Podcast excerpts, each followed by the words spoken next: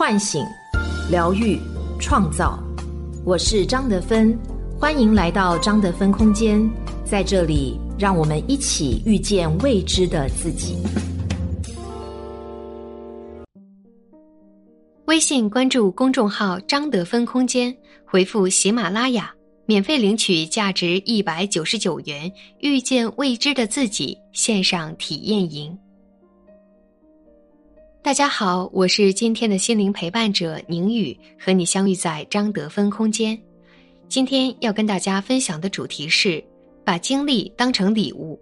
作者芒来小姐。你总问为何丢失的越来越多，怎么心还会越来越重？那些犯错遗憾的故事多难得，像一首歌温暖了旅途。浪姐三一公表演。一首《你不要担心》，听得人潸然泪下。演唱者之一的黄奕，为了呈现最好的舞台效果，参加节目期间瘦了整整十斤。他坦言：“我要给大家看到一个全新的黄奕。”生命中那些糟糕透顶的时刻，曾让他跌入谷底，但没有摧毁他，反而让他重建了对自己的认识。就像他在长文中写的。人生路上，没有谁是不经历伤痛的，没有谁是一直坚强的。即便我们破碎过，这些伤口也总会愈合。我们人生的纹理，正是因为这些不太好看的伤疤，变得更加丰富和厚重。当我们按下重启键的那一刻，一切都是新的开始。从跌入谷底到涅槃重生。黄奕是怎么做到脱胎换骨的呢？一，两次嫁错郎，他洗净伤痕再出发。说到伤痛，不得不提黄奕两段糟糕的婚姻。第一段，他在事业巅峰期闪婚金融天才江凯，这段婚姻只维持了一年就画上句号。第二段，黄奕和黄毅清奉子成婚。婚后感情生变，黄毅清不仅在网上泼脏水，还家暴她，泄露她的私密照，这给黄奕的身心造成极大伤害。屋漏偏逢连夜雨，前夫江凯也发文嘲笑黄奕：“人生最大遗憾是遇见你，一生最开心是闪离。”前夫的说辞让黄奕的公众形象遭到极大打击，他的所有工作都被叫停。广告商纷纷来要索赔。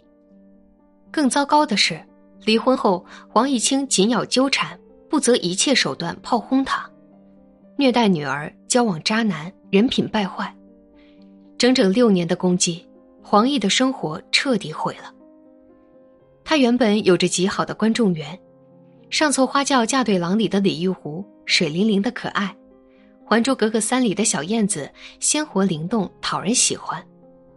可因为前夫的纠缠，她不敢开手机，不敢上网，不敢出门，不敢工作，行内口碑一落千丈，曾经的朋友都对她避之不及。她感觉身上的皮都被撕掉了，整个人都被撕碎了。哪怕有人请她拍电影，她都会担心到时候能不能播出来。黄奕把自己关在家里，闭门不出。沉浸在人生的至暗时刻里。不知过了多久，父亲的一句话点亮了他。黄奕，你想毁一阵子，还是毁一辈子？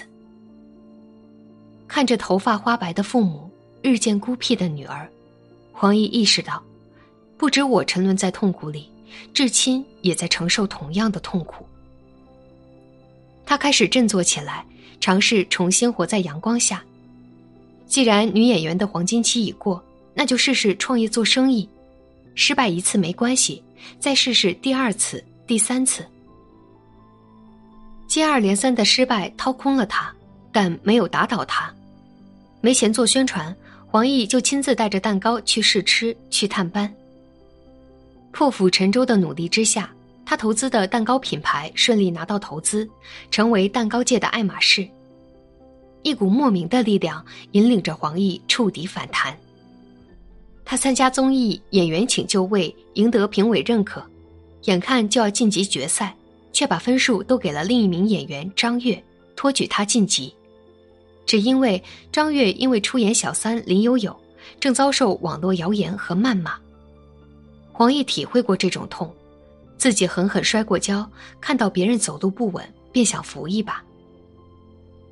过往糟糕的经历让他生出对伤痛的怜悯和理解，那些痛苦和创伤没有使他更冷酷，反而教会了他如何更加温柔的热爱他人、热爱生活。就像陈凯歌对他的评价，黄奕有一种阅历堆积的深情。两次浩劫毁了黄奕，也重塑了他，使他重新接纳属于自己的一切。比以往更会经营生活。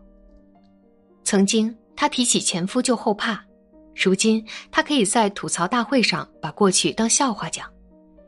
经历对她而言更像是一份礼物，不但丰富了阅历，也让她宠辱不惊、游刃有余。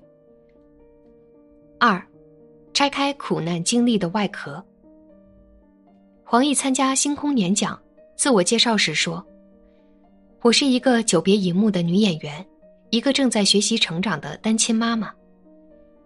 她没有控诉前夫的伤害，也没有抱怨卖惨，而是接纳自己做错过的选择，也接纳做出选择的自己。她说：“当时的我没有能力去爱，也没有能力被爱。现在她开始学着去爱，时刻陪伴在女儿身边。”为了照顾好女儿，专门向月子中心的工作人员学习如何育儿，也开始学着被爱。综艺《怦然在心动》中，他说：“我要做爱的不死鸟。”涅槃重生，重建支离破碎的自我碎片。黄奕花了整整十年。收下经历这份礼物后，他比以前更强大坚韧。然而生活中，更多人将经历视为负担。想放下，却怎么都无法释怀。对痛苦的关注使他们屏蔽了希望，失去了控制自己的感觉。得分空间一位来访者，离婚后做什么都不顺，生意失败，考证失败，恋爱失败，健康也出现问题。他沉浸在过去糟糕的经历里，将一切痛苦打包丢给前夫。心理学家科胡特认为。当我们把不幸归咎于他人，同时也给了他人控制我们人生的权利。表面上，他认为一切都是前夫的错，实际上他没有看到经历中的价值，所以迟迟无法生长。做生意拿不定主意，考证无法集中注意力，恋爱畏手畏脚。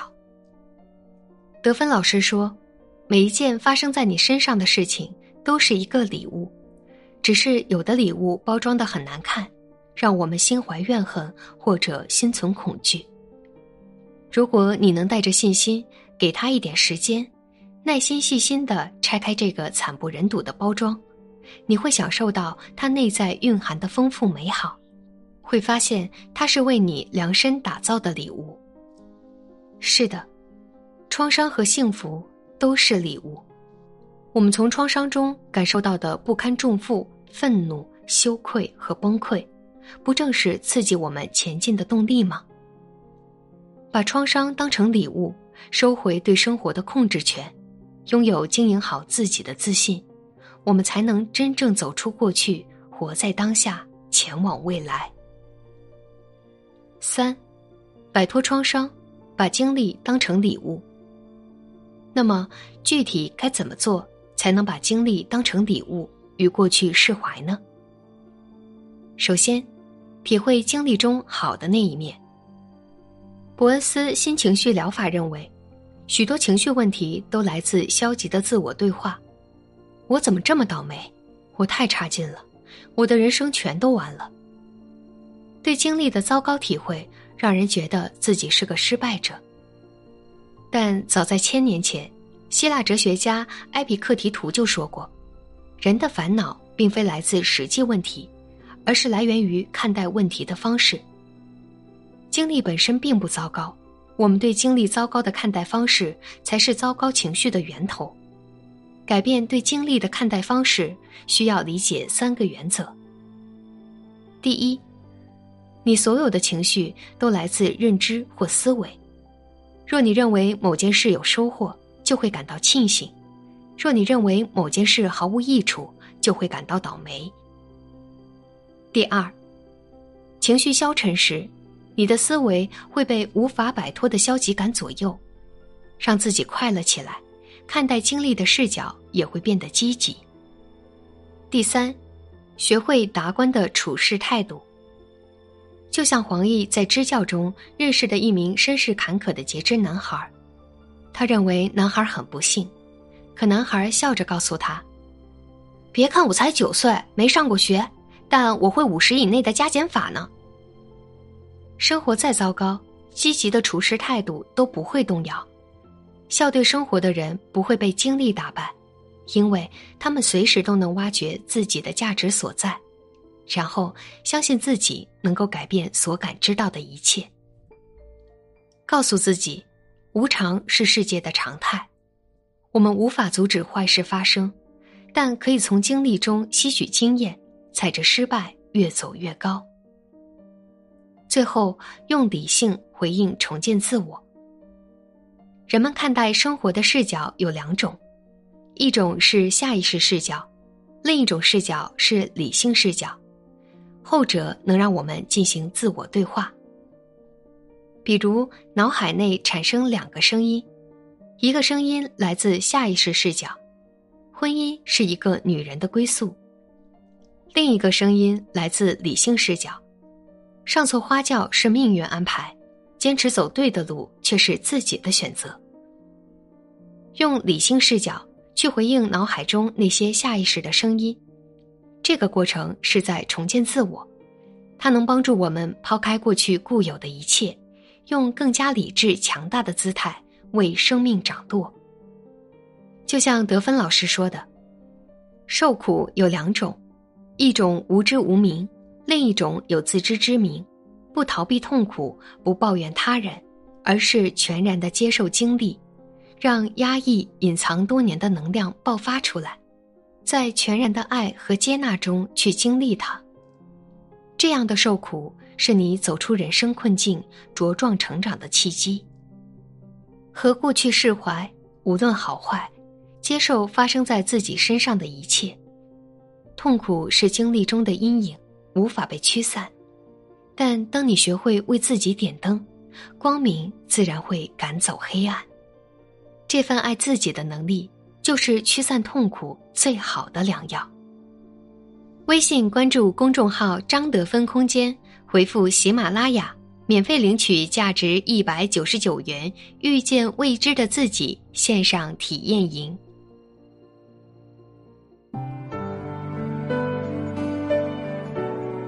我是张德芬，如果你想和我有更多的交流和互动。欢迎搜索关注微信公众号“张德芬空间”，心灵之路上，我会和你一起成长。